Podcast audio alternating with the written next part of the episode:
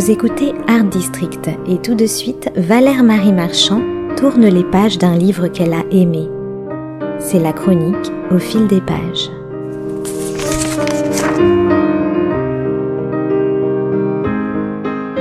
Il est des mots qui sont à eux seuls de belles invitations au voyage.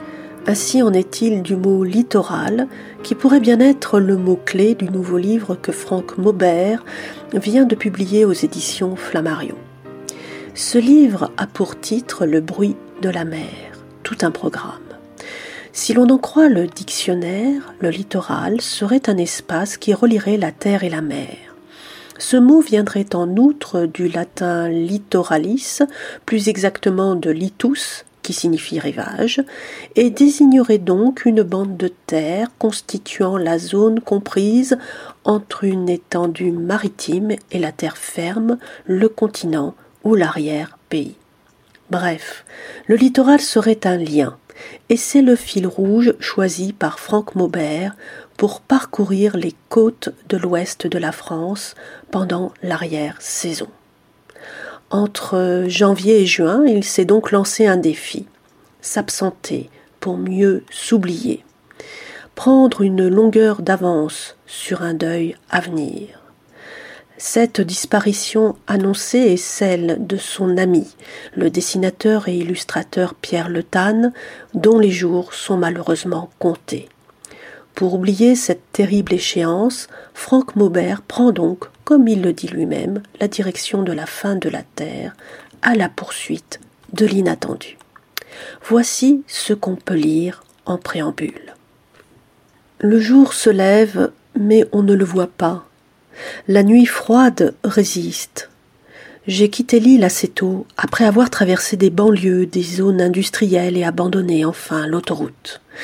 Ce sont des étendues à perte de vue, des buissons, des toits rouges, des fossés bordent la départementale pas plus large qu'un chemin.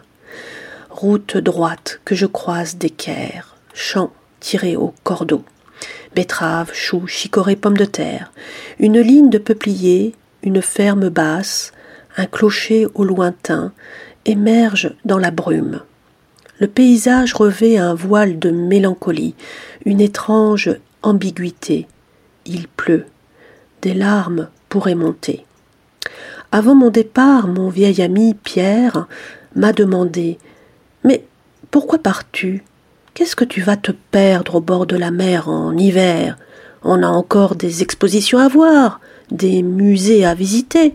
Tiens, ça fait un moment que nous ne sommes pas allés à Guimet. Pierre est malade un cancer. Depuis deux ans, il se bat, stoïque, en silence.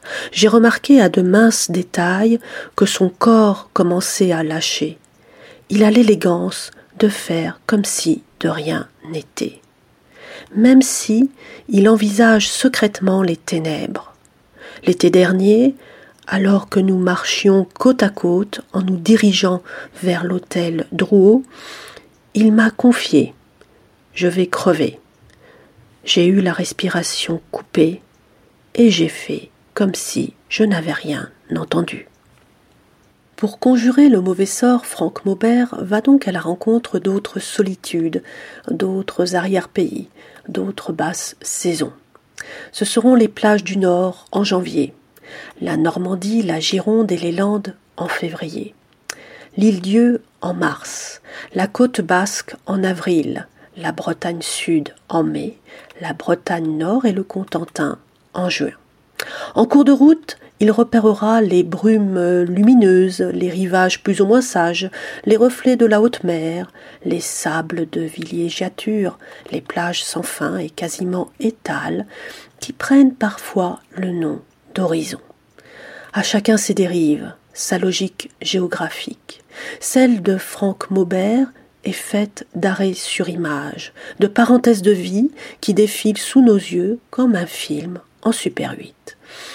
À l'embouchure de la Somme, il bifurque vers la mer grise de Berck et vers ses maisons au toit à une seule pente qui lui font penser aux maisonnettes de Spirou. À Trouville, il salue les roches noires qu'il définit comme un gros paquebot échoué sur le sable. Au Havre, il remarque ces promeneurs marchant au pas des rêveurs. Certains, nous dit-il, restent plantés à regarder mourir les vagues sur la grève. D'autres semblent égarés, ne sachant plus dans quelle direction aller. Parfois, c'est un chien tenu au bout d'une laisse qui les guide. Plus loin, plus tard, il y aura les hautes falaises du pays de Caux, les jardins de Varangeville, les quais déserts de Saint-Valery-sur-Somme, les ombres du grand hôtel de Cabourg, la tapisserie de Bayeux, des noms de villas aux syllabes fantômes, le vent d'ouest qui s'abat sur les rives de l'île Dieu. Il y aura aussi en direction d'Arcachon quelques averses providentielles, quelques hectares de pins maritimes, quelques blocs d'immeubles aux murs tagués, quelques ponts qui ouvrent leurs bras au ciel. Il y aura encore le charme un peu désuet de la départementale, la joie de se perdre au beau milieu d'une bande de sable, le bonheur de flâner sur des kilomètres de grève esselée.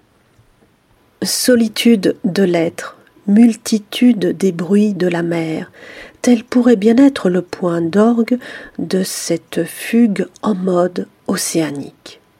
Un retour aux sources qui est aussi, ça va sans dire, un retour à l'essentiel.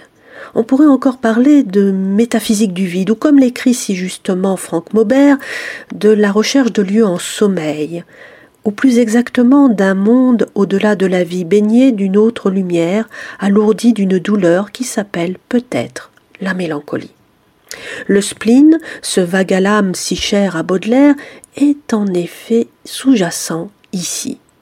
Mais par-delà le désenchantement, par-delà la tristesse du temps qui passe, il y a l'estuaire, cette portion de fleuve où la mer et l'océan se rejoignent, où hier et aujourd'hui sont étroitement mêlés, où la parenthèse balnéaire s'ouvre vers la promesse latente d'un ailleurs. D'un horizon à l'autre, Franck Maubert distille une douce nostalgie, un regard bienveillant sur le sel de la vie, qui n'est pas sans rappeler l'univers d'un Jacques Chardonne ou d'un Georges Simenon. Cette balade en bord de mer nous révèle le bonheur du hors-saison et nous offre, par là même, des paysages propices à la réflexion. Eh oui, l'érosion du temps a souvent du bon, et il y a beaucoup de trésors enfouis et de vestiges inattendus qui nous attendent à marée basse. Quant à l'océan, c'est une énigme en soi, qui même lorsqu'on est au creux de la vague, nous ramène à la lisière de nous-mêmes. Ce carnet de bord qui relève un peu des rêveries d'un promeneur solitaire est, croyez-moi, le compagnon de route idéal pour ne plus être assigné à résidence et se déconfiner en toute poésie.